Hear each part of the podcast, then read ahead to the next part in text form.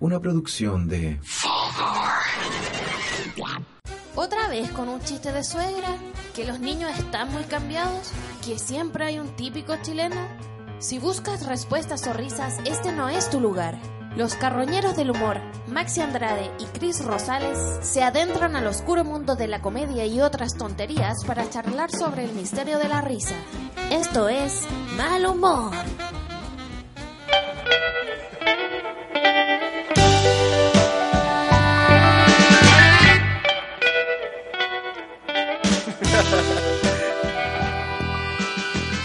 Qué sexual ya esto es demasiado. Hola amigos y amigas de Mal Humor. Oye, qué rico este tema. eh. Yo lo disfruto. Buenas. Lo disfruto. Buena elección. Y cambiamos bien. El otro programa era fome, la weá. Me estremezco. Este está bueno, po, Estoy- entrador. Estremecido ahora. 20 primeros segundos buenos y el resto del programa al descarte. Deberíamos hacer un capítulo en que sea En estos esto. tiempos, 20 segundos eh, Es el- Es estos más 20 que una story de Instagram. Sí, Sí, si, estos 20 segundos les agradaron, ¿Qué fue eso? Una- imagínense con estos invitados. ¿Una voz femenina? Ah, ¿Qué fue eso? Oh, ¿Quién soy? Oh. Bueno, ordenémonos. ya. Porque es tiempo de reformas. Saliendo con una buena que. Ordenémonos. ¿Qué te pasa, Lo profesional, portaliano, lo portaliano. Eh, bueno, estamos aquí en su programa de siempre, Mal Humor. Estoy con mi amigo personal, el poeta recién estrenadito en, en el teatro. O sea, bueno, eh, Sí, parte- referenciado, ver- ver- referenciado. en el teatro con la obra que él, eh, va a dar el, el paso ya, va a dar el aviso. Maxi Andrade. Aplauso para él. Aplauso. Dibujante también, por supuesto. Eh, y tú, junto a mí, frente a mí y con sus piernas abiertas apuntándome con esta canción de fondo, se encuentra el escritor y pronto, bueno, no sé si en todo esto, eh, con todo esto se va a aplazar los tiempos, pero se viene pronto, sabemos, una segunda edición de... de- Tercera edición. Ah, mira. Perdón, amigo. Tercera me edición. no, no tengo palabras, porque ¿qué puedo decir frente a eso? Un, un gran escritor, pero un mejor amigo, Christopher Ah, qué bonito. Rosales. Aplausos. Qué bonito. Con lo Pero no último, estamos solos. con, espérate, con lo último me estremeció también. La canción me estremeció, lo del amigo me estremeció, la voz femenina me estremeció. Hoy todo me estremece. Y este, claro, tenemos invitados, pero no son cualquier invitado. Son quizás los invitados más importantes que hemos tenido. Sí, es ¿Por, real. ¿Por qué? Porque sí, no, No, pero- no, lo, de hecho, Ah, no, no, Nunca lo hemos dicho antes. no, porque eh, de alguna mane- manera se materializa que hay personas que sí nos han escuchado alguna vez. Claro. Y que esto no es eh, pura fantasía y divagaciones de nosotros. Ni puro, claro, no, no, no, no es una, no somos esquizofrénicos. ¿Te Eh, acuerdas que un, un capítulo anterior nosotros hicimos un concurso? Sí. Y me acuerdo que se aplazó el concurso porque empezó a revolucionarse bellamente este país. ¿Te acordás? Hace un mes pareciera que fuera un año. Así es. Hace un mes nosotros hicimos un concurso buena onda, etcétera, eh, y hubieron dos ganadores que están hoy día con nosotros. Aplausos virtuales y reales para ellos. Ah, pero No, no, no, lo voy a presentar, pero que- por, por lo de los premios. Bueno, Somos los anónimos que ganamos no, el no, no. Tenemos ten- a mi a, a mi izquierda, a mi, a mi izquierda tengo a, a los dos ganadores. Eh, en orden de llegada, eh, tengo a, a Felipe, que en realidad en Instagram se llama Salvador. Ya nos explicará por qué. Salvador Dharma, bien místico. Eh, ahora sí aplauso, ahora sí aplauso, chaleco. ¿O? Gracias, gracias. Ahí sí. Bien. Gracias. Y teníamos, ¿cómo presentaste a la, a- a la- a la ganadora la vez pasada que te había equivocado? Me equivoqué. Lápida. Lápida. Lápida. Tenemos a, Pido- pido Lápida pido Lápida. Pero igual bacán, como Sí, a mí me gustó. te da cierta... Sí, me encantó. Además que la muerte... Bueno, y además- Es algo que a mí me interpela profundamente. Tan eh, pajarones y, y pocos lectores que somos, que leímos pésimo, pero además eh, lleva el podcast que está en, en esta misma casa matriz, Fulgor, Te Calmas. Te eh, calmas. Y que, por supuesto, eh, recomendamos que se vayan de aquí a darle me gusta a todas sus redes y, y, y los, los escuchen, porque si le dan me hecho- gusta la red y no lo escuchan, De hecho, paren Sí, este podcast. escúchenme. Paren este Eso. podcast y pónganse a escuchar. eso párenlo justo ahora, nos vamos a quedar callados un rato. Eso. Así que mira, apro- aprovecha ponle ahí para atrás, después te escribiste calmas en el buscador y ahora, dale, ponle un- empezar nomás. ¿Sonó un poquito? ¿Sonó? Ahora sí. Listo. Le pusiste seguir, ahora devuélvete. O pónganlo los dos a la vez. Ay, y vean cómo están sincronizados. Ah, ah, ¿te cachai? Bueno. La eh, Salas, aplausos. Sí. ¡Aplausos! Ojo que artista que expuso, nosotros no pudimos ir, pero estu- vi, eh, tu inauguración en la estación Mapocho, ¿cierto? En la estación Mapocho, sí. Bacán, Sí. Sí, salió muy bien. Hermoso. Gracias, gracias chiquillo. bacán. Bueno, vamos a lo nuestro. Este es el capítulo del pueblo. No solo el capítulo de los ganadores, sino que queremos, porque perfectamente podríamos solo, eh, ya ganadores, vengan, vayan a buscar la wea a cualquier lado. Eh, pero Qué no. despectivo, Chris. Porque, no, estoy... Nosotros no somos Vayan así, a buscar la guagua a aquel lado. Amigo, ¿Qué usted, no sé qué le pasa, pero hoy no me deja Es- terminar esa ninguna violencia, idea. esa violencia. Dile nomás. Aquello que se fumó, no lo ha dejado terminar. idea. De hecho, yo también considero que eso es despectivo, pero nosotros no lo Es hacemos. Estamos en tiempos nosotros no tan lo conflictivos que nos estamos pisando, que estamos tan convulsionados. Démonos nuestro espacio. Ahora sí, Chris. y lo dice pisándome. Eh, Bueno, No importa nada. La cosa es que nosotros dijimos, la voz más importante no es la nuestra, es de quienes nos escuchan. Y qué mejor como para poder democratizar ese espacio que además quienes ganaron eh, puedan venir acá a conversar también de las cosas que hablamos siempre, de humor, de contingencia y de vicisitudes en general de la cultura pop. También considerada basura, que para nosotros Sí. claramente no lo es. Hemos estado, al principio empezamos solo de humor y, eh, pucha, inevitablemente tuvimos que incluir muchas cosas más porque también no solo a nosotros nos interesaban, nos dimos cuenta que también le interesaba a mucha más gente. Porque el humor además es eco y hace eco de otras realidades. No, no, no se puede encapsular por sí mismo. Claro, es difícil también de, de estudiar y poco estudiar también porque de alguna manera es difícil como agarrarse más que por el mero gusto. Pero bueno, ya hemos hablado demasiado nosotros. Y traigo una pregunta guía, una pregunta general, una pregunta que es, gen- es, es general y nosotros no, la hemos respondido tampoco. Así que también tenemos que sincerarnos en este momento y tenemos Nuestro que... tirón de oreja. Claro, nuestro propio tirón de oreja. Y es qué rol le atribuimos al humor, así en general. Si, si es que se le atribuye algún, algún rol también. Eh, ¿Cómo lo ven ustedes? Eh, dejo ahí la pelota votando. No sé si tú, Felipe, la quieres tomar, si tú, Pía, quieres tomarla ya. Adelante. ¿Qué rol le, le- le- le atribuyes al humor? ¿Le atribuye algún rol? ¿Tiene algún rol en nuestra sociedad? Sí. ¿Ah? Bueno, tiene varios roles, para mí al menos, y tiene que ver con quién lo usa y para qué lo usa. Es como, no sé, la memoria. Depende del uso de quien lo haga, eh, el objetivo que quiere plantear en un momento determinado y que tiene que ver con una visión o paradigma. Entonces, Claro. no es lo mismo el humor de dictadura en el Festival de Viña, que tiene un uso social para eh, generar eh, que se continúe con un status Sí, quo. pues como bigote de Rosetta, así Claro. Mm. O la, la- la Cuatro Dientes, que Claro. es una Mm. persona pobre en Miami con Don Francisco, Claro. hablando de la copucha. Sí, Y eso Fuerte, también, no sé, en de- lo, lo que pasa ahora también con una comedia más crítica tiene otro uso en un contexto de, de pega o de situaciones de subordinación. eh, te puede generar un... Depende de quién haga el humor, si es el jefe, si es el subordinado. sí, po. Es una, para mí algo muy, eh, es un multiverso del el, el humor y, y depende también de quién lo ocupe y con qué fin, como el carácter que le podemos dar. Ya, pero en ese sentido es, eh, según tu perspectiva eh, personal, o sea, no sé si personal, pero quiero decir que no es que No el humor en, escuchando en- este en- sí mismo tenga... ah, repitiendo lo que dijeron en el capítulo 3. Yo sé- Oye, sé que estoy súper en contra de lo que estoy diciendo. Claro. Como Lagos, está en contra de sus propias eh, medidas. No siempre estoy de acuerdo con lo que digo. Sí. sí. O, Walt Whitman que decía, me contradigo y qué. Así. Me parece bien. Pero claro, lo que quiero decir, eh, antes de Igual darte la palabra, Pía, en mi defensa. ustedes pero ¿por qué en tu defensa? Así- no, no. Señor U- juez. Ustedes son personas de podcast. Yo aquí estoy con experiencia No, y bueno.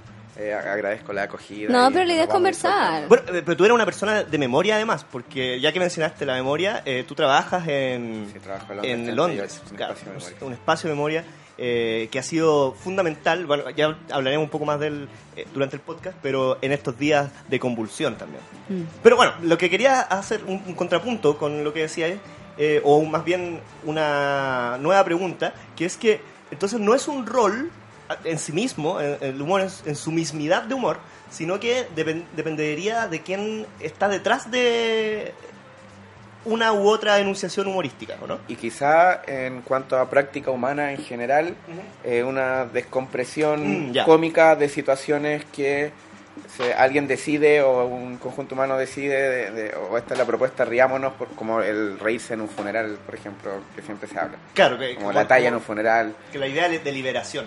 Claro, las tallas que tiran, no sé, el, el- cuando dijeron, bueno, eh, bajaron las flores, chiquillos, con los, Mm. los políticos también como una salida cómica para descomprimir y, y que se mantenga también, o se cuestione una Es situación. diferente igual como tirar una talla, hacer una burla, po. Lo que ese one hizo, se estaba burlando a la gente, po. Claro. Esa es súper distinta. Pero depende, o sea, porque estoy de acuerdo, es una burla. Mm. Pero para sus ojos, yo creo que no es una burla.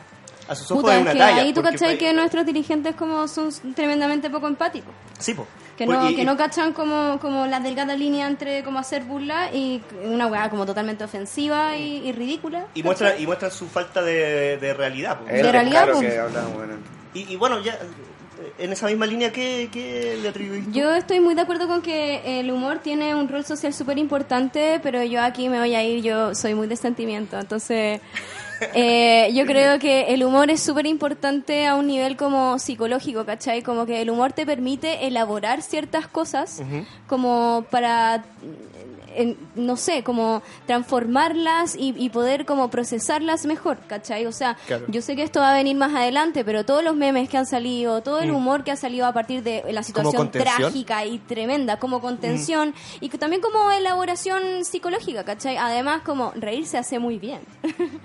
y, y es súper importante como mantener, mantener esa cuestión sin caer en la burla, sin caer en, en las cuestiones ofensivas y como ridículas, ¿cachai? Como...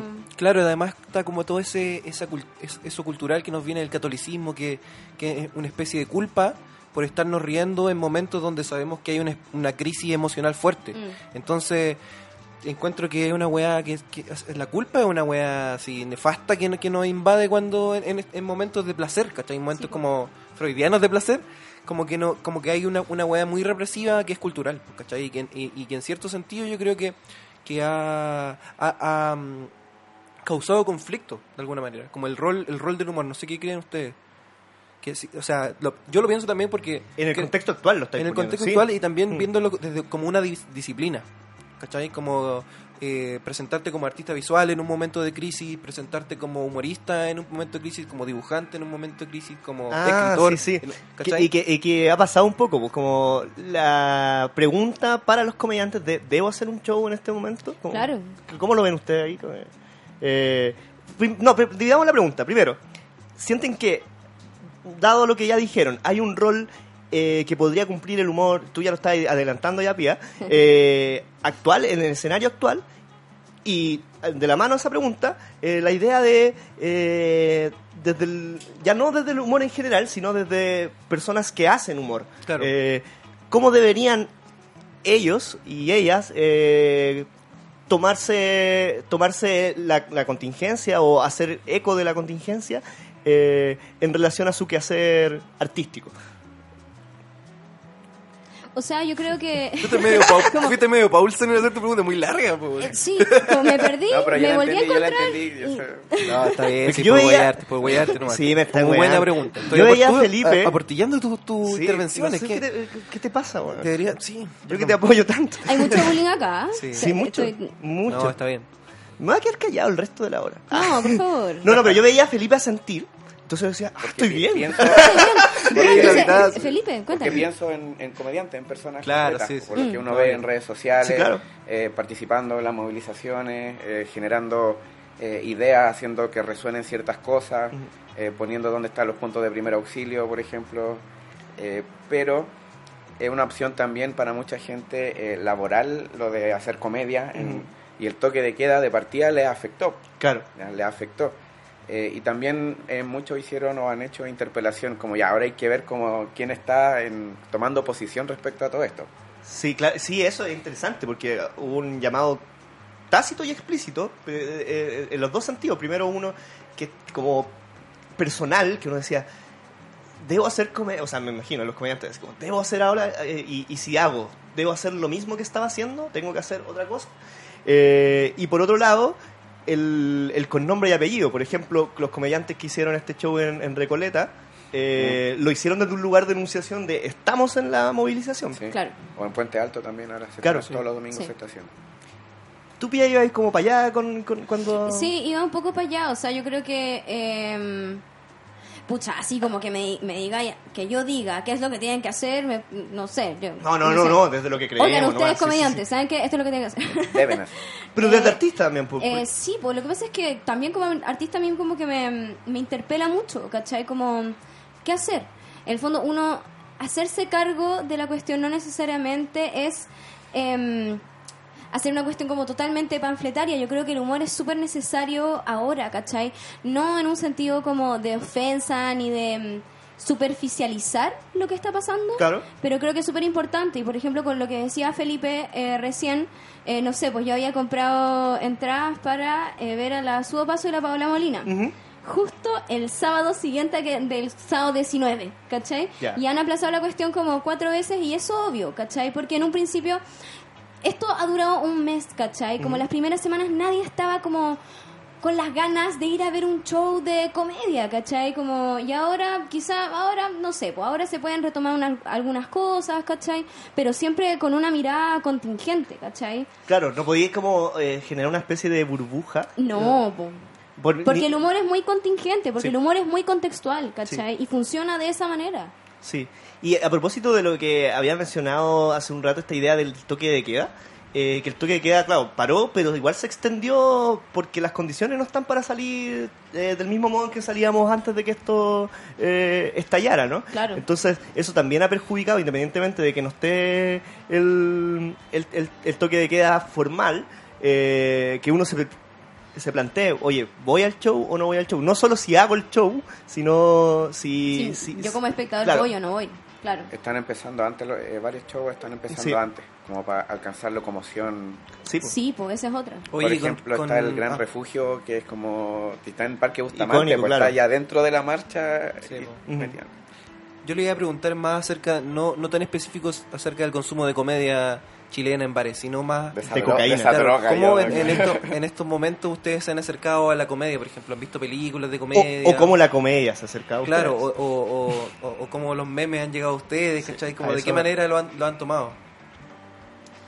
Eh, pucha, yo creo que para mí ha sido el baila Pikachu. Es algo que ha mantenido en pie.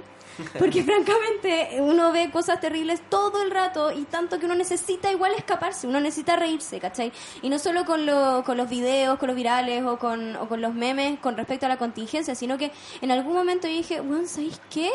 Quiero ver una película de mierda, ¿cachai? Como una weá que no me haga pensar ni una weá en donde me, me pueda reír una comedia romántica. Yo amo las comedias románticas, ¿cachai? Y yo sé, Me, me gustó que eh, los amigos no están viendo, pero hiciste como, ah, sí, te apuntaste a ti mismo.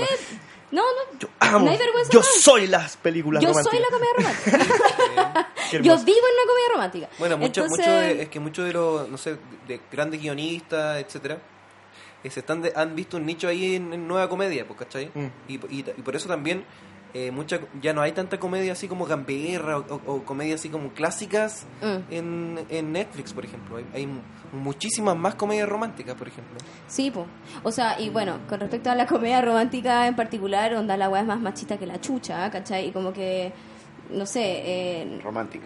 Claro, como que Sí, claro. el amor romántico y la weá y como que, ya, filo, pero igual me gustan, como que, ¿qué puedo hacer? ¿cachai? Como educada así, ya.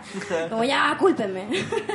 pero, pero en un momento yo necesitaba como, como este respiro, esta desconexión. Yo Pero creo espera, pero ¿cuál, cuál era? Eh, O varias. eh, Varias. Ayer, por ejemplo, vi esta. mm, Ah, no, no sé, esta que es un hueón como en silla de ruedas.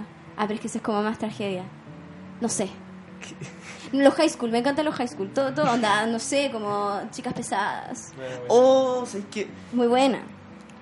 Una Buen amiga me, ha- me hablado mucho de chicas ¿No pesadas. la has visto? No, no la he visto. Weón, Pero- increíble guion, me está jugando. Pero yo le he explicado por qué no la he visto. Lo que pasa es que yo tengo una hermana mayor que Ya. le gustaba ese tipo de películas y somos muy opuestos. Entonces yo, como que lo claro, eh, la- sí. Claro. Entonces eso lo anuló completamente. Como no sé si es la misma película, pero está de la abogada que se viste de rosado.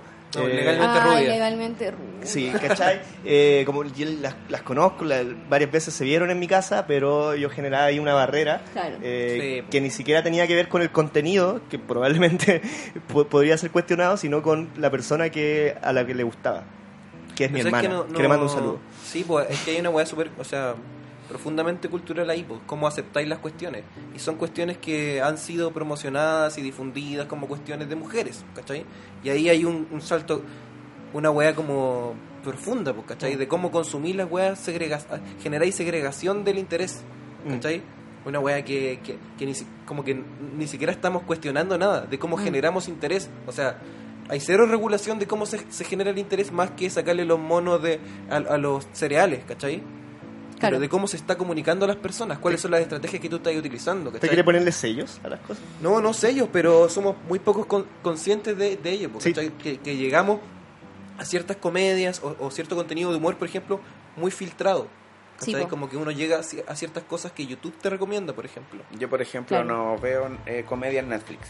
Claro. No, Ah, veo como- Netflix, no tengo Netflix. Pero, pero, pero que, que hay una distinción, porque una cosa es, no tengo Netflix, que fue lo que dijiste hacia el final, pero lo que decía al principio parecía ético, así como, yo no veo, Yo no veo Netflix. comedia. Por opción política, no, Claro, es por sí. una Claro. cuestión de factibilidad y también de interés y de distribución del tiempo. Ah, Igual, y, y comedia desde los podcasts y desde el contacto directo también en lo que es la situación de la comedia en, en un bar, en un restaurante y los otros shows que puedan haber. Ah, de la- como la experiencia Sí. eh, estética. Eres un purista. Sí, No, no purito. O sea, es que está- hablando como del contexto actual. Sí, sí. Es Como, no sé, no, no voy a, a- al casino Dream de Viña a ver a, no sé, a, a Dino Gordillo. Eh, Sí, bueno. como que te, te gusta eh, la industria del humor chileno. No sé si industria. eh, Pero eh, seguí, seguí es- es- Yo, lo, yo lo veo más como una, una, una experiencia y también de, Claro. de, de conocer. Y porque a mí también en el cotidiano, o sea, yo creo que eh, el, el humorista o el comediante puede aportar o no a un cambio social o cualquier profesión, oficio, en la medida en que por un lado trasciende su propia particularidad y se integra a una totalidad, pero en, en su particularidad expresa también esa totalidad. Claro. Por ejemplo, había uno de los chicos el Claudio Michaux, que es el que va al MUE, contaba en el, en el podcast que tiene en la Big Radio eh, que tenían, comentaban como sequía creativa en los periodos del toque de queda, en que bajó la libido, la gente durmió mal, com- comimos mal, también como una, una baja de- del nivel cre- eh, creativo. Pero después de ir a una, a una protesta quizás no le dieron ganas de ir a enfrentarse a los pacos, pero sí de, de- de sacar eso escribiendo y produciendo eh, creatividad desde la crisis. como el apagón cultural. Mm. Pero yo no sé, estoy- estoy- o sea, claro, suena con sentido, pero, pero a mí no me convence tanto esa lógica. La pienso en dictadura, por ejemplo, no en la actual, sino eh, en 70-80. eh, en esta idea que también se habló de apagón cultural, pero tenía que ver que, que más bien la cultura tuvo que buscar otros espacios, porque en los espacios institucionales Sí. o, o- o estaban privados, eh, eh, eran privativos para ellos, eh, o no podían desde ahí expresar aquello que, que era necesario expresar desde la calle, desde, la, desde el dolor, desde También etcétera, hay ¿no? gente que dice que no hubo un apagón cultural porque sí hubo múltiples Ex- ex- expresiones, ex- solo que no están registradas, Claro. fueron a- Sí, o Es sea, de hecho yo eso algo creo- parecido ahora. El, el punto es que ahora eh, los medios alternativos pareciese que son muchos más que los medios tradicionales. Sí. ¿Cachai? Entonces uno está mucho más cerca de las expresiones culturales. Pero, y ojo, y es cosa de, de- de mirar eh, nuestros muros actualmente o, o la proliferación de carteles eh, ingeniosos, otros no tanto, copias de, de- de unos y otros, pero, pero está ahí, ¿no? Y que entiendo que hay muchos artistas visuales eh, también han, han visto eso y hablan incluso de esta idea como que el arte ahora está en, en este momento eh, mismo, está en las marchas, ¿no? Como que ahí lo puedes, lo puedes vivir, lo puedes ver. Y tiene que estar. Y tiene, y claro, y no Y puede, no puede estar. no estar, ¿cachai? No puede no estar. Había un, un, un- ¿cómo se dice? Un- una cuestión pegada en, en- en la Biblioteca Nacional, un lienzo que decía la poesía está en la calle. Igual resume la idea. poesía eres tú. No, y calle, calle era, era, era con K. Calle. Ah, Sí, ahí sí está todo. la- ahí, está, ahí está toda la poesía. Con un amigo comentábamos lo, lo bonito que era caminar, eh, bueno, además de lo bonito que es caminar a cualquier hora por, por como Parque Bustamante, sobre todo en las marchas, pero después de día, ver como que, weón, todos los rayados, esta weón es un museo, ¿cachai? La, la ciudad se transformó en un museo y eso lo encuentro precioso, ¿cachai? y en un antimuseo porque ha habido tan harta destrucción y resignificación Sí. del De monumento, lo- del patrimonio. Sí, pues, y de, y de los eh, instituciones culturales tradicionales, Claro. que es algo que se está en el sol se está hablando hace muchos años. Sí, o sea, sin ir más lejos, en, en dictadura también pasó, porque el, el- el cada eh, hizo mucho y de eso, sobre todo, con, bueno, había muchos gestos, pero yo recuerdo este gesto de tapar el museo Mm. eh, con un manto blanco, Mm. que en el fondo aludía a la idea de la leche, eh, pero también a la idea de que aquí nos, que esta institución ya nos, nos sirve. Claro. Eh, está pasando algo parecido cuando vemos, no sé, la... Los fachos pusieron un, Sí, un lienzo blanco que decía... El Ay, confort. sí, Ajá, weón, pero qué eso- vergüenza esa weá. Sí, qué, qué vergüenza esa weá, ¿cierto? vergüenza. Pero es interesante que de inmediato eso permitió que, que, que naciera una respuesta a Mucho- esa... Muchos memes. Sí, pero no solo memes, po. no solo memes, sino también una respuesta concreta en la gente yendo allá y poniendo un lienzo gigante que dice, no, pues este, lo que pedimos, que no va a haber paz, eh, bueno, no, no me acuerdo de la frase, pero la olvidé, la tuve. Pero, la idea, fondo- la idea. No hay paz la idea es, váyanse a la chucha. Ah, La idea es, es- es- no me vengan con weás, fue indignante, ¿no? Fue Fue indignante, Para, indignante. para todas las personas que, que hemos estado en la calle. Mira. Ah, uy, pasó, eh, pasó la muda. ¿Cómo, cómo se dice? Pasó una sorpresa. Pasó un angelito. Pasó pasó Felipito. Camiroaga. Incluso a nivel a nivel visual la weá indignante, pues weón, qué chucha. Pero fue... ¿Yo? Ah, No, no, no. no, no, no, sí, No, no, no. no, sí, lo entiendo. Pero comparado con el nivel de intervención ahora que hay en la ciudad, de apropiación de la gente, fue como un pedazo de confort que pusieron y chao. Como fue- Sí. igual No, fue, fue que- niño comparado con lo intervenido que ya está la- igual la inversión de esa weá no debe Muy sido caro, poco. muy caro. Sí, pues una amiga, no alguien, alguien me dijo, una la amiga de una amiga como que fue a cotizar eh, la tela culiada así en Independencia y era una cantidad de plata exorbitante, ¿cachai? Que nadie tiene, es como, weón, en verdad, fuera un grupo de jóvenes no pagados. Yo creo que, Mm, yo creo que compraron blanco porque no, no quedaba reflectante. Mira, yo Un tengo, tengo, tengo un primo que su papá es militar. Ah, Ah, como la weá. Ese- no, ese también, Hay el- que comprar comida. El meme eh, viralizó eh, denunciar ese fake. Ah, alguien escribió, eh, diga, eh, le aviso que el primo de mi amigo que es militar dice que él no ha dicho ni una weá que la paren con las cadenas de WhatsApp. Sí. De Javier Dering escribió. Eso estuvo- eh, hubieron varios así como falsa eh, WhatsApp eh, de Milico y weá. Había uno que me, me gustaba mucho que decía, yo tengo eh, como una tía que trabaja en la weá, La y PDI. dijo- en la PDI, y dijo que mañana va a haber poroto porque trabaja en la cocina. la Pero la experiencia de escuchar eso, Sí. como que ah, se, se aprieta la guata porque no sabéis que tiene una salida cómica al Sí, final. sí. y Ya, el- pero con el todo, estándar. con todo eso no ha, o sea, sí hay una crítica ahí y es muy interesante y se, y se subvierte desde el humor, pero no ha parado de haber también fake news. pues, Y entre Claro. ellos siguen existiendo estos audios. El otro día un amigo que sabe que a mí me molesta esa weá, me manda un audio de un, de un Paco diciendo como, oye, la- como haciendo una lectura de lo que dijo Piñera cuando no dijo nada. Dijo, ojo que no dijo nada, porque ahora, cuando quede la cagada, va a sacar a los milicos y ahí vamos a tener permiso de hacer lo que sea. ¿Y qué si es un raso culiado? Tampoco es que sepa, él también está en la misma. Eh, Pasa igual que, que se cumple una, una, una premisa de- del humor que es que mientras más tensión se genere, la liberación de esa tensión te va a causar más gracia. Mm. sí. Y, y lo, lo estaba escuchando el podcast que hace el, el Socias con el Lucas, ¿El nuevo? el nuevo, y, y decían como que no les parecía tan gracioso el, pi- el baile a Pikachu. Y, y a mí yo decía, oh, a mí me pareció muy chistosa la weá. Y no, ahora pero, quiero- pero espérate, yo, que yo lo, quiero hacer una... Ya, pero déjame terminar Yo también tengo una cosa que decir. Eh, Que ellos como... estaban en Europa cuando empezó el estallido. Exactamente. Ah, Pero- pero Ellos no estaban acá. Y no solo eso, que él dice que sí le parecía chistoso, pero que si lo sacabais, de- lo aislabais, si lo poníais en otro contexto histórico, Bueno, eso es la que weá no iba a ser chistoso. Obvio que no, si Pero eso lo sí. sabemos, Bueno, lo sabemos. si me dejaran Ahora, terminar. nosotros- El humor Bueno, tiene que molesta tener la weá, contexto. molesta No te vamos a dejar terminar. ¡Molesta la weá! Hablemos de acuario. Eh, bueno, eso, pues, bueno. Eso, po. Chao. Eso, Que no, que, que en, en el fondo este es un- lo que lo que lo quiero llevar al, al- al momento de que este es un momento de mucha tensión por sí solo. Entonces las weas que son chistosas causan muchísima más gracia. Sí. Cuando son en ese sentido, Mm. cuando también respeta una posición de, de, de conflicto de poder de- de- del que tú te, te sentís parte. ¿cachai? Mm. Por ejemplo, hay- han salido eh, memes y weas así, eh, facha y uno por ningún... eh, no no la, la encontré ridícula, la Mm. encontré patética, ¿cachai? Mal hecha. Todo mal.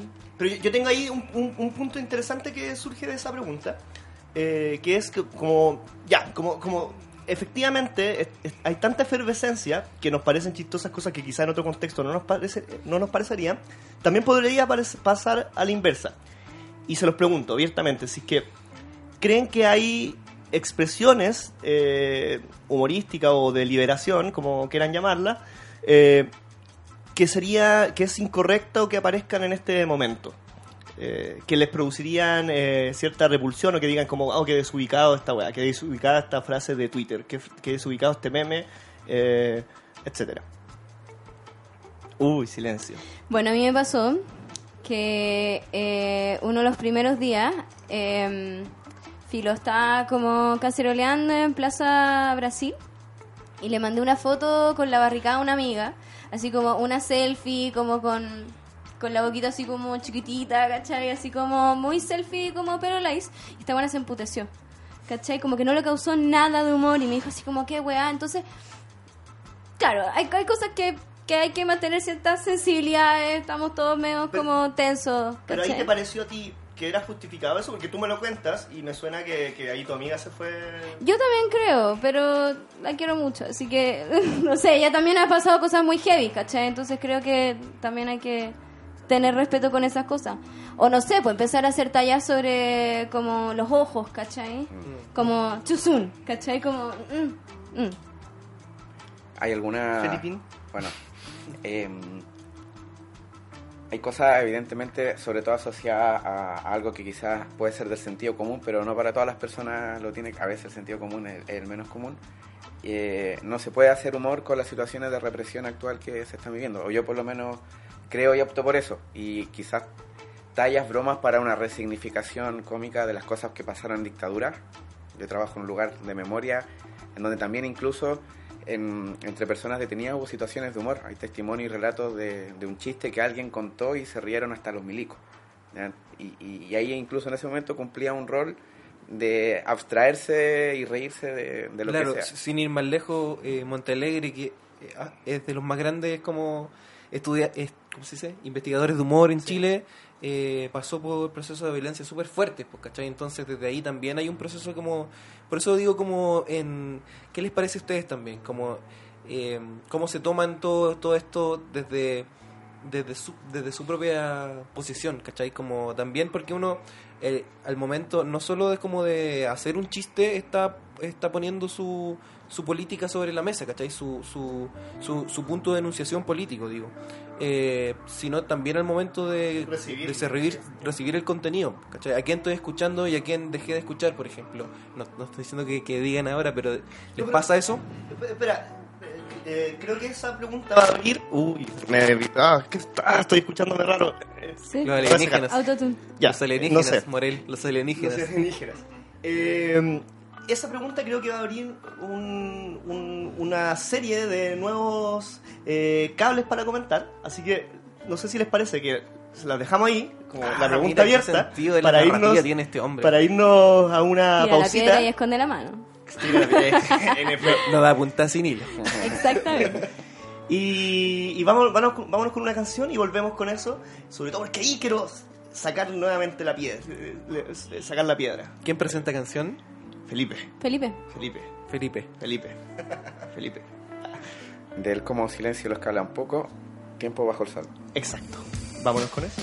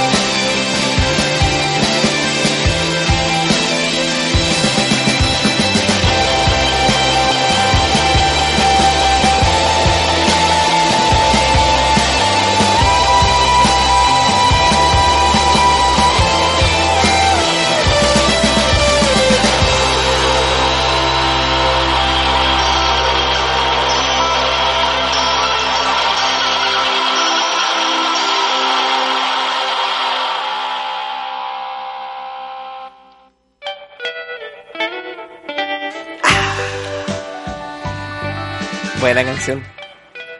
Volvimos. Estamos de vuelta. A su programa favorito ya a esta altura. Yo espero ¿Sí no? este momento de la canción para decir eso. Estamos de vuelta. Ah, sí, no, y soy más apresurado. Sí. Sufro de los nervios. Ansioso. Sí, ansioso. eh, sí, pues estamos de vuelta con nuestros invitados. Felipe, Grata conversación. Pía. Pía, sí, sí. profunda conversación. Sí. eh, y había quedado una pregunta, dando botes. Dando botes porque siento que tiene varias aristas. Una primera, eh, mente más fácil, eh, y esta idea de, del, del lugar de enunciación. ¿Cómo fue que la expresaste en el bloque anterior? La verdad es que no lo recuerdo, pero Pero la voy a yo sé que ¿Cómo- tú, yo sé que tú sí. Ya, pues está, está la idea, bueno, hay un lugar de enunciación de ciertas tallas, estábamos hablando de estas tallas que uno podría considerar, o, o bromas, o, o chistes, derechamente, eh, o expresiones culturales en general que uno podría con- considerar incorrectas para este, para este momento histórico. Eh, Pero que no vengan dichas por un hueón facho. Esa es la weá. claro, Que uno que de repente son buenos que tiran una talla, pero uno igual encuentra una weá como. mm, mm, ¿Qué, qué está pasando? pero que ¿Cachai? ahí O que otros encuentran cosas en lo que uno dice también. po. Sí, porque, porque me pasa, eh, tomando el ejemplo de, de Pía, eh, del bloque anterior, me parece que el ejemplo que tú das eh, no tiene nada de ofensivo y que tú no lo hiciste con ningún tipo de ofensa tampoco. No, no. Y fue recibido, de algún modo, Como ofensivo. como ofensivo. Y ahí hay al menos dos lecturas posibles, probablemente hay más. Pero una lectura tiene que ver con que sí, tú no, tú no tuviste la empatía suficiente para ver que eso eh, podía eh, ser incorrecto. Claro. Y la otra es que el problema está en el receptor. Eh, yo apresuro que es la segunda, desde mi perspectiva. Puedo profundizar más adelante. Pero quiero saber qué opinan ustedes. Bueno, con respecto a ese caso en particular, yo creo que yo falte de empatía también. ¿Por qué? Porque quizás era, era muy... Porque, mira, yo creo que es súper importante reconocer desde dónde uno está haciendo las cosas, desde dónde uno está tirando la talla. ¿Cachai? Yo soy una weona que mm, probablemente no me va a pasar nada, ¿cachai? En donde como probablemente, o sea, no sé, pues soy una privilegiada al final, ¿cachai? Y desde el privilegio yo tiro esa talla, entonces obviamente como que eh, cae como el pico, ¿cachai? Para una persona que no lo es. Porque hay que reconocer desde un, desde dónde uno se está planteando. Creo que la subo paso en este en esta cuestión que se hizo en la UDP, ella hablaba mucho sobre el, el lugar que tenía el comediante al tirar una talla. Como que es muy distinto tirar una talla eh, sobre lesbiana siendo ella, siendo, no sé, el Coco Legrand. ¿Cachai?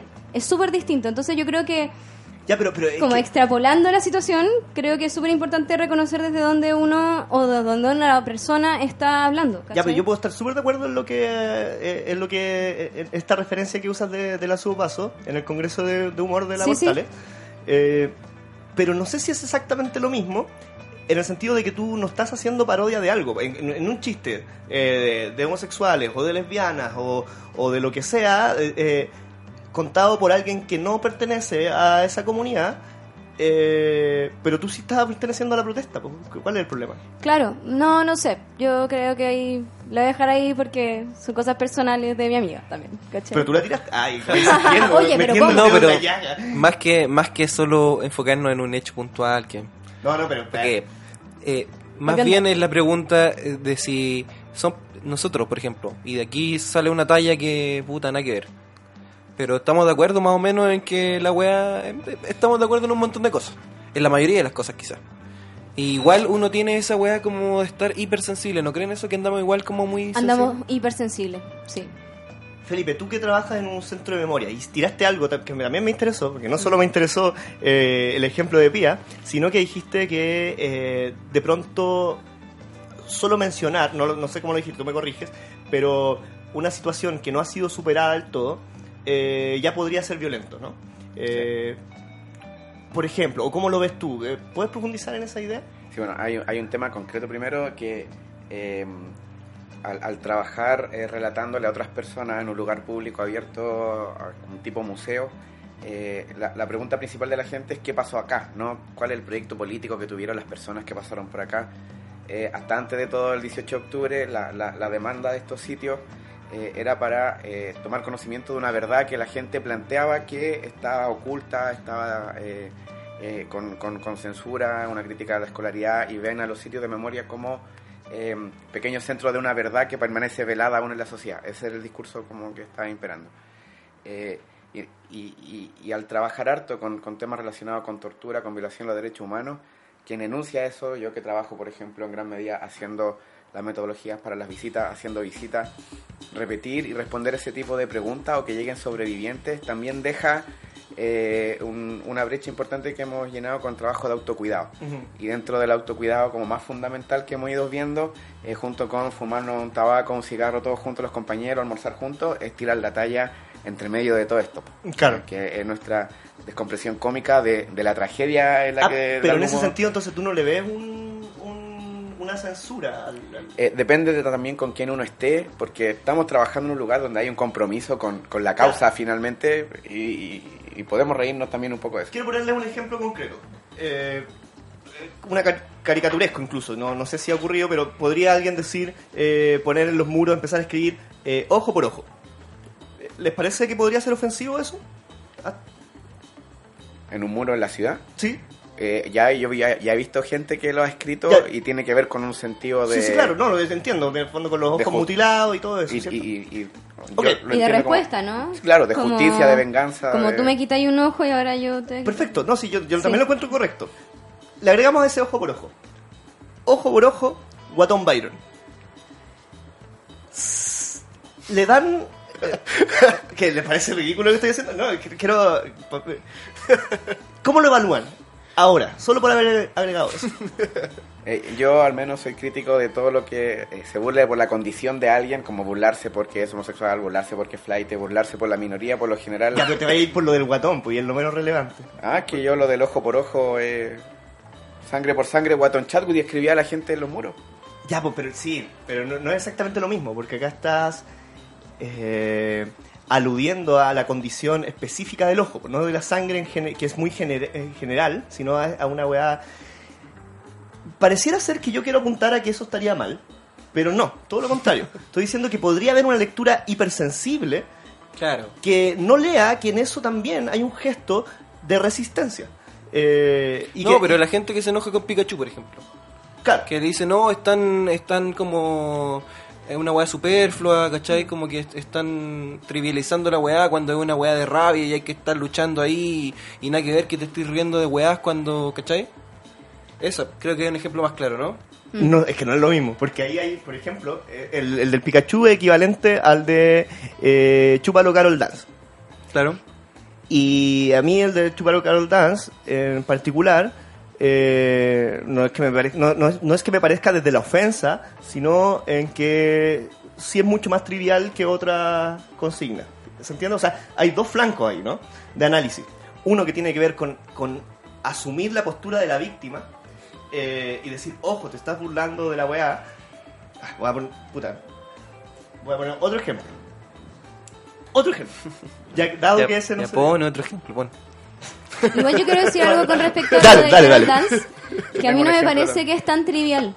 Que- ¿Por qué? Porque a mí me parece que Chúpalo Carol Dance es como... Es una consigna feminista, weón. ¿Cachai? Como, weón, onda, Carol Dance es un degenerado porque es un... es- ¿Cachai? Como que es una weá mucho más profunda. No estoy de acuerdo contigo. Y no estoy de acuerdo No, yo porque... creo que es patriarcal. Sí, es súper patriarcal. Y También, es- espera, pero... Es como Pero decir tiene- chaleco amarillo, chupapico. que tiene un subtexto, tiene un subtexto que pareciera ser eh, feminista y me parece bien que aparezca porque se toma del- de, la, de la idea de la funa, eh, toma un personaje que ciertamente es despreciable, pero en el minuto en que ves que, por ejemplo, hay un grupo de hombres eventualmente carol danciables, o sea, que pueden Por ser supuesto. cantándolo, Sí. Eh, hay una y, aquí no estoy diciendo como que está mal, sino que su rol no es profundamente político como podrían ser eh, otras consignas. Tampoco digo que deba tenerlo, pero creo que está solo en la línea, está en la línea equivalente a la del Pikachu, que es solo eh, liberación. ¿Ya?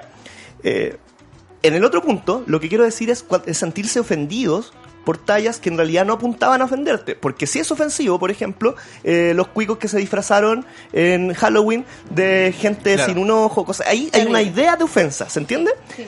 Pero en la idea anterior del, el del, del ojo por ojo, Guatón Byron, no hay una idea de ofensa a priori, ¿no? Hay una idea, puede ser fome, puede ser lo que sea, pero pareciera ser estar en la misma línea eh, de lo que uno piensa, solo que podría ser ofensivo porque comillas, trivializa algo que es grave.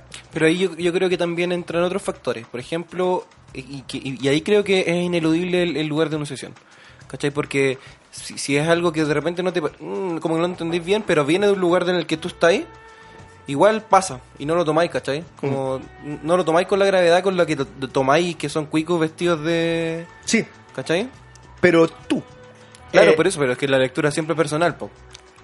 Eh, sí, Hay cierta convención después que, que, que responde a otras cosas, pero la primera, el primer acercamiento siempre es un acercamiento de lectura personal. Y, y sobre todo porque la reacción es risa o no risa, es una weá súper visceral, entonces el acercamiento que te haces con esa weá es como no alcanzar de convencionalizarlo. Ahora creo que, por ejemplo, el, el Chupo Local Dance hay una reivindicación feminista, que es innegable, que está, eh, pero no creo que haya nacido No, ¿Cachai? no, yo tampoco creo que haya nacido, pero yo sí creo que tiene un trasfondo de Claro. como este weón es un asqueroso weón, es un misógeno de mierda y hay que funarlo. Es cuático que ha pasado sea, un mes que cuando... paja cua- que haya que fumar, funarlo en términos patriarcales. Claro. ¿Cachai? Y que paja que sea un montón de machitos diciendo esa weá. Claro, el tema es cómo se denuncia eso, como con un código de una consigna, como sabemos que los pacos y las pacas son represores, pero la forma de expresarlo eh, no es decir que los pacos tienen teta y las pacas tienen tula. Sí, No, claro. Y yo creo y se- Dance va como en ese esa grito, línea ese de- grito y Sí, es se, ha, ah, yo no lo he escuchado así. Igual Dos se, veces, están- creo. Sí, se anulados, ¿no? Sí. se ha difundido y se ha masificado un poco más la crítica a cuando va a insultar como al, al opresor, al represor, como no hacerlo en esos códigos. Hijo de la yuta. Sí, Hijo de la yuta, sí. sí. eh, estoy de acuerdo en eso. Estoy de acuerdo en lo que dicen. Eh, me parece lo del lugar de enunciación, pero me parece que el lugar de enunciación no, no se basta por sí mismo. Que hay un lugar de recepción que es Sí, subestimado. eso. Ah, y esa era la idea, volvimos. Esa es la idea. Y, y es subestimado también en su responsabilidad. Y esto lo digo con propiedad. Eh, porque está esta weá como de indignarse, ¿cachai? Eh, como escoger tus batallas, ¿no? Eh, hay un autor eh, italiano en- que tiene un libro que se llama Crítica de la Víctima. Eh, es de izquierda, él es, eh, es de izquierda, es un crítico literario, eh, medio filósofo. Daniel Giglioli se llama. Crítica a la víctima. Y él dice que, ojo, que hay una un gesto que uno cree que es pro víctima cuando te pones como en la defensa, pero hace todo lo contrario, porque lo que un- lo único, o no lo único, pero una de las cosas que busca es solo enaltecer la, la posición de víctima como, eh, como una posición de poder, una paradoja, como si, como si ser víctima fuese eh, tener cierto poder, y es todo lo contrario normalmente. Pero lo curioso está en que no lo hacen las víctimas, sino que lo hace otra gente. Ejemplo, y este, este sí es un ejemplo personal que pasó y lo, lo pongo en debate. Eh, la, eh, Piñera había desaparecido, ¿cierto? No, no había aparecido en los medios. Estaba comiendo pizza. Claro, yo puse un tweet que por algunos fue eh, celebrado y por otros fue reprobado. Eh, puede ser reprobado por usted abiertamente. Y, que era que va, sí, me da lo mismo. Eh, que ahora que está Me gusta desaparecido, que ahora- ese era el chiste. No, eh, ahora que está desaparecido Piñera, eh, Lo íbamos a ver a Cecilia Morel bailando una cueca sola. Pero hubo gente que se sintió ofendida porque leyó en, el, en, en, en ese gesto eh, como una burla a las personas que bailan la cueca sola cuando desde el lugar de enunciación eh, lo que hay eh, es la crítica a la imposibilidad de que una persona que representa eh, justamente a los culpables que han, que han cometido eso tenga, tenga tal vulnerabilidad.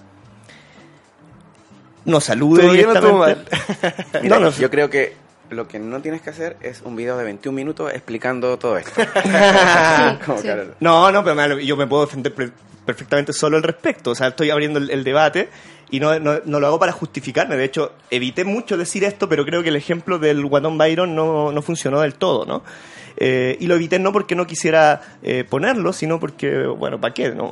Eh, pero desde, la, desde las posiciones del poshumor y desde las posiciones, no sé, de lo que dice Sisek o lo que dice el señor que les acabo de citar de la crítica a la víctima, eh, yo creo que quienes saltan a defender eso no logran ver que, que el juego es otro. Yo creo que tiene que ver, claro, con el- la, la- la- la gente receptora, eh, y estáis ti- lo estáis tirando por una red social y lo está viendo mucha gente y a veces uno entre amigues ya la caga con una talla. O uno se pone grave incluso con una talla entre un grupo muy pequeño eh, o en una audiencia incluso. Imagínate, tenéis muchas posibilidades de que alguien lo tome desde una manera sensible y... Yo tuve dos respuestas sensibles. Una de una conocida, eh, muy, muy, muy de izquierda, y una de una señora fachísima, que alguna vez agregué porque le vendí un libro en una feria. Y esa señora fachísima lo que leyó no se indignó por las víctimas claramente, sino se, se indignó porque pensó que yo lo que estaba haciendo ahí era desearle la muerte a Piñera. Y me pareció curioso, porque no lo había pensado tampoco así. Yo tampoco. Pero dijo, bueno, Ok. y para mí era sin perjuicio de lo cual me parecería una buena idea que desapareciera ese señor. Ya, pues eso es lo común y corriente, que no estáis de acuerdo con la idea, por lo tanto no te causa risa.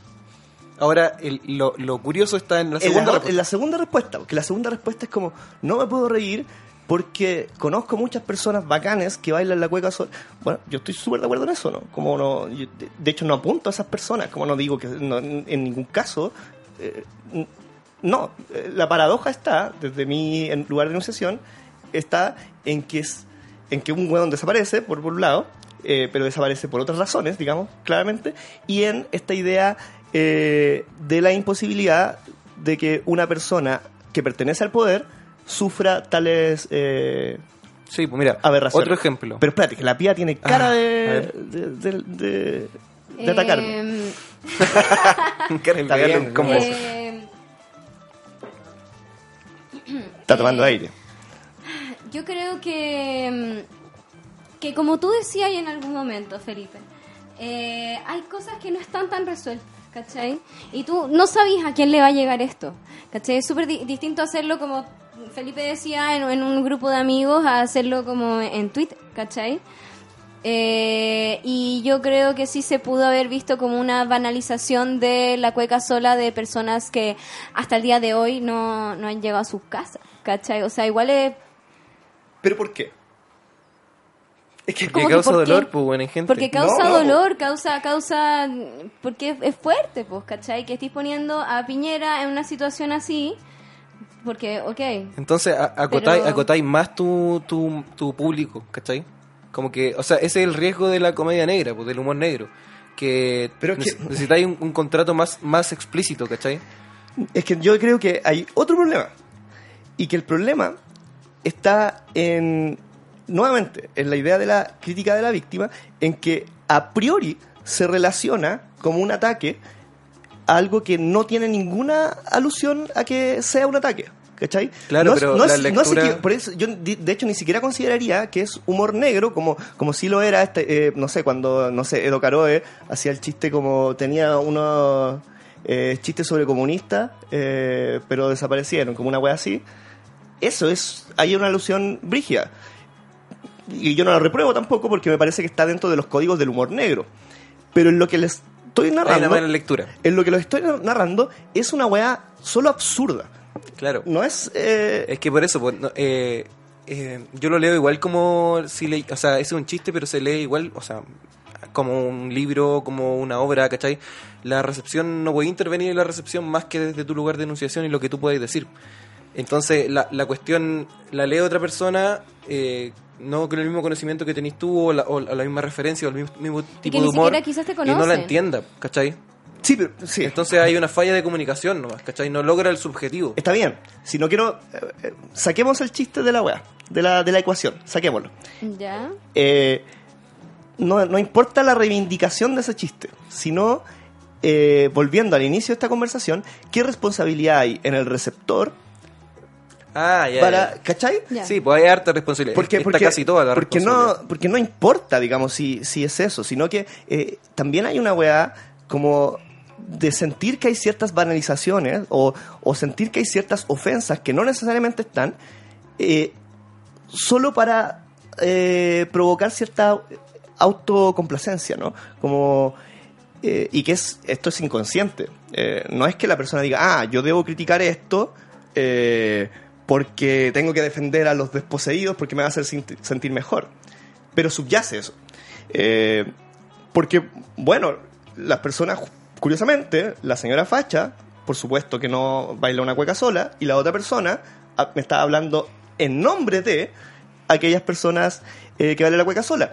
Y yo le, a esa persona le di un ejemplo que era ridículo, eh, que es ante las desapariciones, la, de- desaparición de Piñera, eh, salieron muchos chistes que decían que ahora iba a tener que aparecer en las cajas de leche la cara de Piñera.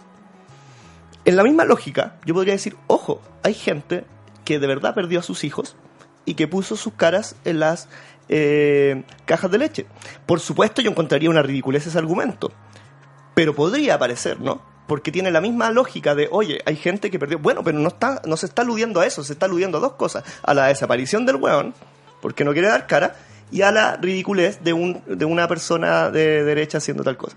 Yo creo que una variable es que en la realidad sensible de las personas eh, no necesariamente va a la par de estas reflexiones, por ejemplo, o cuáles son los eh, eh, hacia dónde tú gatilláis el debate, el lugar de denunciación. Y ese es todo el punto. Es Sí, es que creo ese- que es importante debatir sobre cómo a veces eh, las víctimas se transforman en ciertas situaciones o condiciones en una, en una nueva élite Exacto. que a partir de su condición clausura debates. ¿ya? Eh, y eh, eso, también ese es real. Ese es todo el punto. Eh, para mí. Eh, creo que es peligroso para las ideas de, de progresistas o de izquierda. Es peligroso seguir ese camino en tanto eh, aparecen temas clausurados a priori y que es todo lo contrario, pues necesitas más espacios para conversarlos. Mira, Como este. eh, Pero espérate, que Pía de nuevo tiene cara de No, no, no, no, no, no, no. No, pero si puede, oye, No, no. les puede parecer mal el- la weá. Sí, yo- yo- en realidad lo que me interesaba era la reflexión sobre la No, a mí me parece pésimo, de hecho, pero quería reflexionar. lo reporté, Eh. lo reporté. No, a mí me llama la atención igual que como que no, no logres empatizar, perdona, pero que no logres empatizar con, con, con algo así, ¿cachai? Con que te puede llegar una crítica de esa, como, ¿no? No, por solo el hecho de tocar el Ya. tema, no, o sea, bueno, eh, no, es que, es que el problema de solo el hecho Como de tocar que, el tema como que te es ofendes porque se tema. Es ofendieron, ¿cachai? tema. pero ella no está tan- clausurando el tema, solo solo te está dando su opinión respecto a eso. Ella no, no, no está clausurando, pues ella te está diciendo a mí no me pareció chistoso por algo. Distinto es que te No te censuren por eso. Te, fu- te fune Ah, por bueno, eso. Te da lo mismo, sáquenlo, sáquenlo del... Es que no es se que, puede es que es muy específico, pues, Es muy ¿cachai? específico. Eh, la, la abstracción de ese caso es, es, es poco aplicable, pues, ¿cachai? Porque no vemos muchas cosas así. No, es muy aplicable. Es, es aplicable, por ejemplo, a cuando hacía una weá del niño poeta y la gente se ofende porque el niño poeta es un niño. Y... No, ¿cachai? O sea, es... Pero claro, porque igual son distintos puntos completamente de vista, ¿cachai? Y entonces, desde el lugar de enunciación también te, te es más difícil comprender otras cuestiones, ¿cachai? Es que de- Si de- uno igual no puede estar- a- abarcar todo, Es que en. Twitter te ve toda la gente y incluso por un tema de probabilidades alguien te va a venir y te Alguien va a decir, tener Ya, esa no, lectura que Siento que es estamos haciendo el video de 20 minutos. Siento que este, 18, este es el video 18. de 20 minutos. Es que Pía, Pía, Pía alude, por ejemplo... 13, como que- Es que yo soy una persona sensible, entonces... Ya, está bien. Sí. Alude a la idea de. No, está bien. A, a- a la, a la idea de eh, la poca empatía. Pero bueno, yo tengo. eh, tengo. Sí, o sea, lo dijiste. Como si te sorprende la poca. Lo dijiste. Ah. Lo dije, sí, sí, lo, lo te dije. sorprende la poca empatía. Pero no, Sí. yo. O sea, es un tema que, que yo trato en serio. Eh, es un tema que me, que me interesa, es un te- yo eh, ten- tengo familiares que fueron detenidos, eh, tengo yo, mis amigos de infancia eran, eh, eran muy amigos de la familia de los Vergara, yo soy de la Vía Francia, entonces no, no me parece trivial el tema, en absoluto. Igual Lo que- aportaría mucho más Es que quizás- a- a- eh, al, ¿cachai? Si tú, por ejemplo, decís toda esa cuestión, no, es, que, tiráis- es que siento que no hay que decirlo, En tu es que ese es el biografía de Obvio que sí, porque depende mucho desde dónde uno se para para, para hacer la Sí, reflexión o para no- hacer no el es- chiste no o para hacer la Lo talla. leí no simplemente, no es a cualquiera que, al que se lo estáis leyendo, ¿cachai? Pero yo te estoy diciendo que salvo la señora Facha, que se lo tomó por un lado, es que la otra persona me conoce, conoce todo eso, ¿no? Y, y bueno, y, y, en el- y al- a la luz de lo que hemos conversado en este podcast, ustedes también podían tener las herramientas para saber que mi lugar de enunciación eh, tenía que ver con una eh, con estar en, en el lado de las víctimas, digamos, de algún modo. Lo que quiero decir con esto, insisto, me da exactamente lo mismo. Vamos a llamar a esta a persona. esta persona. No, pero ustedes, ¿Por qué estás diciendo que soy un degenerado? ustedes, ustedes lo llevan ustedes lo llevan hacia allá pero a mí me interesa No, algo no que es mucho más eh, profundo que haber dicho algo o no y es la idea de apropiarse de las causas de las víctimas, que me parece que está muy mal, eh, que está muy mal porque ven en, y aquí estoy robando todas las ideas de este señor italiano, eh, está muy mal porque lo que haces es ver en la, en la víctima eh, un lugar de poder para enunciar tu discurso de no víctima. Igual es un proceso súper difícil de llevar a cabo. ¿Qué cosa? Eso, ese análisis, po, ese análisis. Ah, sí, pues, ahí. No es accesible, po, ¿cachai? Hay O sea, lecturas detrás. Claro, por eso te digo, no es, no, no es tu primera reacción frente a un chiste. Ese análisis, ¿cachai? Y lamentablemente para sacarte risa o para criticar y mandar un mensaje en contra, hace solo falta que no tengas eso, ¿cachai? Entonces probablemente son tipos de análisis completamente diferentes, po, no por ello menos importantes, po, ¿cachai? Claro, lo que yo critico ahí es eh, como la facilidad. Claro, porque habría un debate que es súper interesante, que es la crítica al receptor de la comedia. Exacto, sí. ¿Cachai? Como que pensemos también O no o solo del en receptor, quién hace la comedia, de- sino cómo entendemos la comedia. Del receptor estético en general.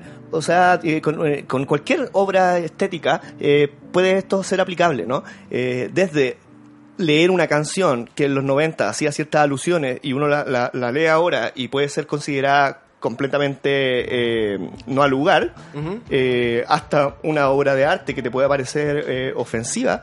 Eh, no sé, como los sectores más conservadores les puede parecer eh, ofensivo el, el David de Miguel Ángel porque está desnudo, ¿no? Eh, podría pasar, ¿no? Podría, y uno no- le podría. parece, le parece eh, ridículo, pero ahí hay una crítica al receptor, ¿no? Eh, lo que no quiere decir que no deba haber una crítica a quien lo enuncia. Eh, pero la crítica a quien lo enuncia, dado que lo enuncia, está mucho más expuesto. Y hay una responsabilidad, creo, de quien eh, recibe de hacer un ejercicio crítico real de aquello que. elegir bien las luchas, ¿no? Eh, eso, eso, eso creo. Igual hay gente que lucha porque se reconozca su condición de víctima y, y porque no ha habido un reconocimiento integral o una reparación, lo sitúo como, como del contexto. También está el tema eh, de que se tiende a perpetuar la voz de la víctima que sufrió directamente los daños como un, un emisor válido de una verdad en detrimento Claro. de como cuando quizás nuestra generación eh, tú no puedes opinar de la dictadura porque tú no lo viviste. Claro. O te interesa, te interesa Sí. la dictadura porque ya porque tiene un familiar desaparecido, como no, es un- una opción política o profesional. Tienes que vivirlo, eje. Claro. Sí, tienes que irlo. Claro, que, que también... Pero- eh, y otra cosa tiene que ver con una práctica muy eh, del colonialismo que es hablar eh, en una supuesta representación o vocería de otras eh, subalternidades, eh, no siendo tú una de ellas. Claro, no hacerse el héroe, yo creo que tú como que va va un poco Sí. a eso, como a aprovecharse del, del rol de víctima de otra persona. de otra persona. Y hacerse como el héroe y no Ponerse sé la qué. capa, le dice. Ponerse la capa. Claro. De otra, sí, de otra persona. Cre- creo que eso ocurre muchísimo. Eh, en, en un Pero programa. Es que no tanto. O sea, que, creo que, creo que, no sé, o sea, yo lo veo desde el feminismo, creo que en Chile no, no se reconocen a las víctimas, no le creemos a las víctimas, ¿cachai? Entonces Ah. yo creo que es igual es súper peligroso lo que estáis diciendo, ¿cachai? eh, pero es que ese- Como del poder de la víctima. Ya, perdón por como extrapolarlo aquí, pero... eh, es que no es exactamente lo mismo. Yo no digo que la víctima tenga. La víctima real tenga un poder. No Sino que tiene. como que los que la rodean Exacto, y quieren hacerle que como... es como por ejemplo en el, en el ejemplo del feminismo que me parece genial es eh, tomemos a quienes se apropiaron del, del- de la funa de Carol Dance Claro. eh, y la transforman en una consigna de lucha siendo tan funables como él, ¿o ¿no? Sí. Entonces, ese, eso es eh, lo que yo estoy apuntando. No, no apunto en ningún caso a la víctima. El problema es que la víctima sigue igual de invisibilizada, porque quienes hablan de la víctima no son las víctimas. En el caso de, de, mm, de lo, de la, lo, lo de las mujeres, eh, sigue, siguen no habiendo voces eh, femeninas, ¿no? E incluso está esta idea de, de cuoteo al revés, como vamos a hablar de feminismo, pues invitemos igual a un hombre Claro. para, para hacer cierta eh, paridad y que no necesariamente ocurra al revés, ¿no?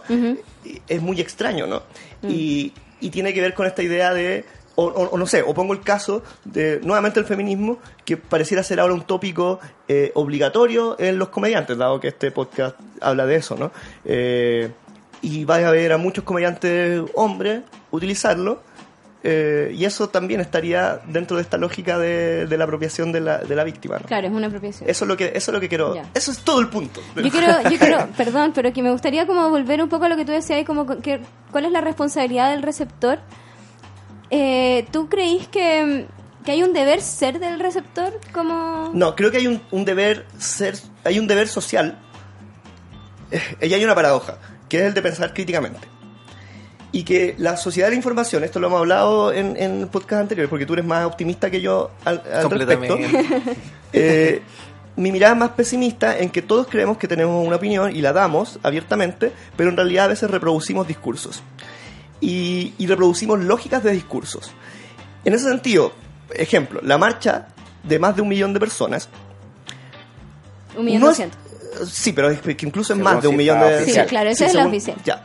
Eh, de millones de personas Yo digo de, en las de calles. 3 millones de personas. Sí, cinco. Empecemos a decirla así, ¿qué tanto? Sí. De 100 millones de personas. 17 millones de personas en las calles, uno puede leerla desde esta idea, como mira, toda la gente que apoya esto, pero también se puede leer desde la idea de no puedes quedarte abajo de esto. Eh, y es- y ambas, ambos están bien, pero uno, la segunda, no habla de que toda esa gente está pensando críticamente en lo que está ocurriendo. No, por supuesto que no. Y No, claro, por supuesto claro. que no. Si hay Y mucho eso- ánimo es de lo que- mundial y de una teletón lo que, que yo, dura un mes. Exacto, lo que yo Sí, creo es que debe eh, generarse las instancias de debate más amplias posibles para que la mayor cantidad de gente piense críticamente y no solo reproduzca discursos eh, como si fuesen verdades. Y creo que ese es el, el, el- el- el meollo del asunto. ¿Y eso es culpa del receptor? El receptor es parte, no, es una paradoja de la cual el, el receptor es parte. Eh, hay una multicausa. Porque- hay una multicausa, porque hay una- hay una educación, bla, Desde o lo luego. que yo he hecho o no he hecho. Claro, Quizá a o sea, veces hay una responsabilidad. Ahora, que esa responsabilidad se haya construido mal, por ejemplo, o que se haya construido bien, por Con ejemplo, o que se, o que se haya, eh, quizás no bien o mal, sino que se haya construido responsablemente. Sí. ¿Cachai? Y lamentablemente vemos que son muchos factores los que indican que para que esa, esa opinión sea responsable, eh, mientras más mejor, pues, ¿cachai? Mientras más conocimiento, mientras más Claro. aplicáis ese conocimiento, mientras no solo conocimiento académico, sino conocimiento de calle, conocimiento popular, eh, todo eso aplica, pues, ¿cachai? Entonces, de alguna manera, y ya para ir finalizando, quisiera preguntarles, y nos vamos con la última sección. Chan, chan, chan. El anti-top. El No, anti, el anti, El, el antitop. el, el Premio anti-top, El el antitop. Eh, ¿Quiénes no nos gustan? Sí. Chris Rosales. Funao. Nada. Mira, iba Bueno. a decir Checho Irane, pero ahora voy a decir Chris Rosa. Qué mierda, weón. No, no. Solo, mira, yo solo quería abrir Es un el chiste. debate. Está bien, está bien. Y creo que es un debate muy interesante. Ocupa tu plataforma. Sí, es muy, muy interesante porque abre las responsabilidades, ¿cachai? No solo desde el, comillas, artista de, de la wea, que es siempre el que, por supuesto, está expuesto a la crítica, sino también de nosotros como eh, receptores críticos. Al Palta Meléndez lo echaron a patar a las mujeres pinochetistas cuando estaba Pinochet enfermo. Claro, y ahí también hay una falta de lectura crítica, ¿no? Porque de hecho Paltas Meléndez era respetado por Pinochet. Eh, bueno, en fin, pero vamos al premio Limón, ¿no? Y este premio Limón eh, lo habíamos propuesto con, con distintas etapas, eh, pero tírense en, en honor al tiempo. No, sí, pues en honor al tiempo Eh, vamos a ir con, con su no recomendado. Claro, pero tírense su no recomendado, en, en- si pueden, en, en- en los comediantes y también en una serie o película que no recomendarían del género. Pasado, presente. Lo, Lo, que, que, sí, lo que no, quieran. no es necesario como ir a decir, Mojarse no. el potito, como Sí, no. Claro, no, no. usted Cuídense. Felipe, lo que quiera. La pregunta es ácida, pero la respuesta puede ser dulce. Eh, no recomendado, pero a la vez sí recomendado para entender como visitante crítico de, de esos paisajes humorísticos, eh, La Pobla del Happening. Ah, qué interesante. La Bueno, Pobla del sí, es como de los. es- efectivamente, esa paradoja, ¿no? Es no recomendado, pero por lo mismo hay que verlo, ¿no? Sí. Como- Aprender. Y para criticar. Sí. Eh, sí, sí. Happening y Dictadura es para una tesis. Sí, claro. Bueno, el, el libro eh, Ríe cuando todos están tristes eh, aborda Lo eso. escribió ¿no? el, el Rabani y escribió un libro como de descargos, eh, sus memorias, diciendo que ellos eh, no tuvieron como otra opción. Ah, como en respuesta al, al, al Sí. Ríe cuando todos están Sí, tristes. Y ellos quisieron hacer reír a una patria en momentos eh, tristes. Que parece que se llama Con Jai Sin Ja, parece, ese libro. Lo el, de, lanzó el, este de, año. el, de, el de Rabani. Digno de happening ese Con titular. Jai Sin Ja. Me lo, me lo gané también. Ah, no. en, su pod- en el podcast de Villegas. Mi profesión es ganarme weas en podcast. Sabes que nunca me haya ganado nada. Yo Estoy tampoco, contento. estoy muy contenta. Buenísimo. Muy contenta. Pucha, qué rico. Oye, buena onda. Oye, tía. Ay, no sé, es, es muy complicado porque en verdad yo no consumí humor, hasta así como humor de, de personas, hasta la aparición de la Paula Molina, ¿cachai? De la Suopaso, de la Paloma Algueta, ¿cachai? De la Paloma Salas, de la Janidueña. Entonces, no sé, que Pero, ya... pero de más que... Pero he visto el Festival de Viña. Sí, po, de más que de, No, porque no he visto el Festival hay de una Viña, carga el coherencia, hay una coherencia en, en las comediantes que no- mencionas que se oponen claramente a otros tipos de comediantes. Claro, todo lo De que no son ellas no me gusta. Ya, Ah, hay, hay- hay alguien que no, que no me gusta, Ya. que yo sé que, que, Eso, que eso. va a ser Queremos nombres. controversial. Queremos nombres. Fiscalía. Eh, ah, ¿cómo se llama este weón? Pues el, Descríbelo. Adivinemos. el pececillo, ¿cómo se llama? Oh. Uh, sí sabía, sí sabía. Bueno. que Bueno, se viene, no me Te gusta. recomiendo Crítica de la Víctima. Ah. ¡Ufa! No, te calmas. Ah, buena respuesta. Buenísimo. O sea, haciendo la- el guiño. No, no me Está gusta, bien, no me gusta. Dividiendo a Chile. No ¿Y sé, por qué? no sé, como una agua de guata, no me gusta, como que lo encuentro, eh, como que, no sé, Mm. A mi mamá te tampoco. llorar. Ah, sí. No, no, no. O sea, eh, perdón. Igual hay una im- Perdóname. im- impunidad de, de Abello. Si, ¿Qué? si- si- y si ahora todo el mundo a es como buena onda. y- Sí, gracias, ¿cachai? Como, no, no me gusta. Tampoco me gustan tanto los Simpsons. No, a mí me da lo mismo. la palta, no me gusta la palta. Tampoco. No, me gusta la parte, no me gusta el tomate. No, eh, está bien. No, pero Felipe Abello también tiene que tener una crítica. Y él mismo se la se reinventó. Bueno, Porque obviamente- quizás vio que se le venía y, y- Sí. y dice que yo también, yo también su humor. creo, yo también creo. Mira. Pero aparecen los resabios. como dice, Sí, resabios. puede ser. Si uno disculpa es pública, yo no perdono. Ah, Así es. buena frase. Sí, eso puede ser. Eh, Hagámonos Ah, cargo. mira. Igual me he reído con él, pero Sí, no me gusta de guata. Pero está, Pero está- escuchaste- está bueno como hacernos cargo, de repente no, y decir como puta no estoy tan ahí, y, pero te haces cargo. nomás. ¿Escucharon el combo breaker que ha aparecido? Sí, pues grande Mira. chaleco ahí está con las máquinas. chaleco. Pia Wins. ¿Y este amigo Maxi? Eh, uy, yo ni siquiera había pensado. Yo tampoco, por eso te tiré a ti, antes que A tú me ver. tiraras a mí. Obvio. Es que no, no lo he pensado, weón. Eh, no me gusta. Luis C.K. Oh, yo pensé que te gustaba, No, pe- hablado de Luis. y, eh, Sí, es que me, me- me parece interesante, pero no, no agarro. Oh. Me parece muy interesante. Lo encuentro racionalmente muy bueno. Pero no, no me río de estajo. No me. No, nunca. Y más ahora. Sobre todo ahora. No me río de estajo. Y lo que pasa es que yo lo conocí más viejo. Entonces estaba. Cuando lo empecé a ver así como de lleno. Cuando ya se masturbaba frente Sí, pas- eh, ya, ya no, no había opción de, de leerla de, de la misma forma que hice las Sí, tallas. Entonces, eso no, no, no. Bueno, no es que no lo recomiende, sino que no me gusta, ¿no? Ya, ya. Y to- me toca a mí. Sí, Eh... Uy, sé que no lo he pensado bien, weón. Mójate el potito, cría hasta cuándo. Pero puede ser en una serie. Cualquier Tú cosa. dijiste, como Sí, algo- sí, pero es que hay muchas, es que claro, hay muchas series que no recomendaría y películas, pero quiero, quiero que sea polémico como los que han mencionado Me ustedes. quieres ser menos. Eh, porque claro, porque Adam Sandler no me gusta, ¿cachai? Pero, pero es- Me a mucha gente no le gusta, entonces... Puta, a mí me gusta. Sí, bueno, eh, de hecho, eso es lo polémico, po. lo polémico es que te guste, ¿no? Eh, podría decir Dino Gordillo, pero, Max pero, Andrade, bueno, no me gusta Luis C.K. Me encanta Adam Sandler. Creo que eso sería mi epitafio. Bueno, eh, a mí no me gusta Ruminot, Mira, lo encuentro sin gracia. perdimos seguidores. Sí, no, yo sé que hay gente que lo sigue, pero lo encuentro menos, lo- menos genial. Pero igual tengo que hacer una, una autocrítica que como no me gusta, no lo he vuelto a ver, ¿cachai? Entonces probablemente puede haber cambiado y, y bueno, no sé, pero no le he dado esa oportunidad. Buenísimo, nos vamos con el anti-top. El anti top, top, top, top, Buena sección nos sacamos, ¿no? Polémica igual. Eh, pues sí, polé- no, fue un capítulo polémico. Sí. Tú, estuvo tal como lo queríamos.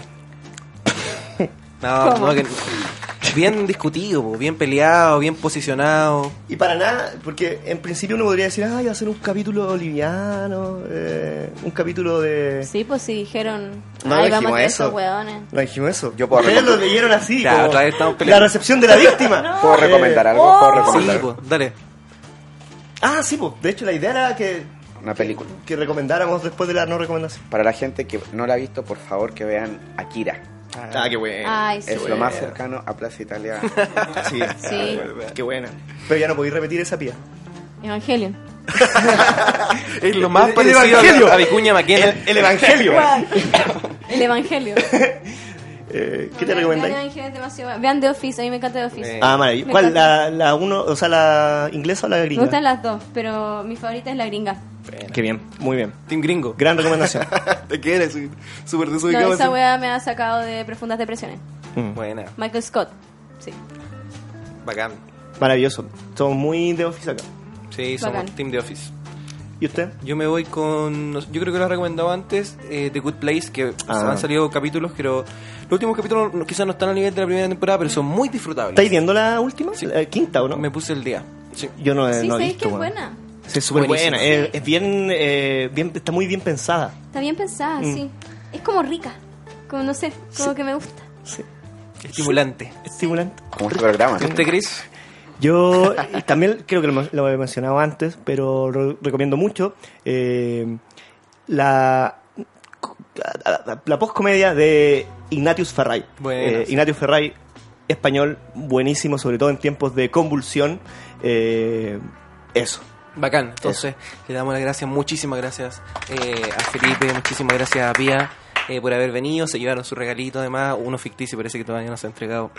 Pues se Eh, entregará con ah. creces. Pero bien, nos vemos contentos. eh, hasta la próxima, ¿no? Muchas Sí. gracias por invitarme. Ay, nos vamos con un tema, ¿no? Sí, pues de pía. Ay, sí, sí. Vamos con una versión del farsante de Hoy que lo han escuchado, de Osuna y Romeo Santos. Desde luego. Ya, pero una versión darks Una versión de más la rica. Begoña Ortúzar. Buenísimo. Nos vamos. Chaito.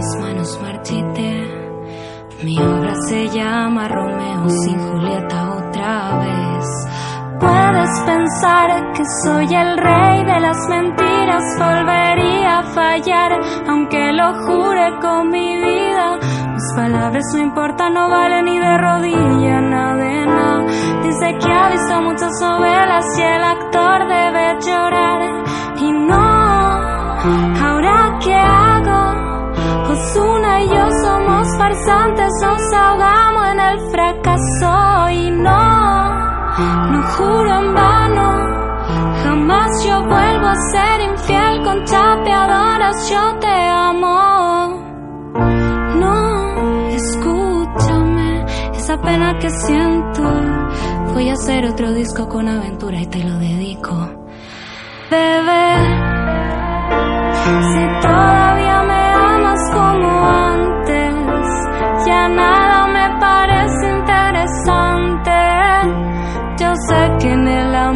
soy un farsante. Yo sin ti no vuelvo a enamorarme, bebé. Si todavía me amas como antes, ya nada me parece interesante. Yo sé que en el amor soy un farsante. Yo sin ti no vuelvo a enamorarme. Si Sin ti yo no me vuelvo a enamorar, no sé ni qué pensar, ya sé por qué todo me sale mal. Mentí diciéndote que era leal, siento un amor real, le pido a Dios me pueda perdonar.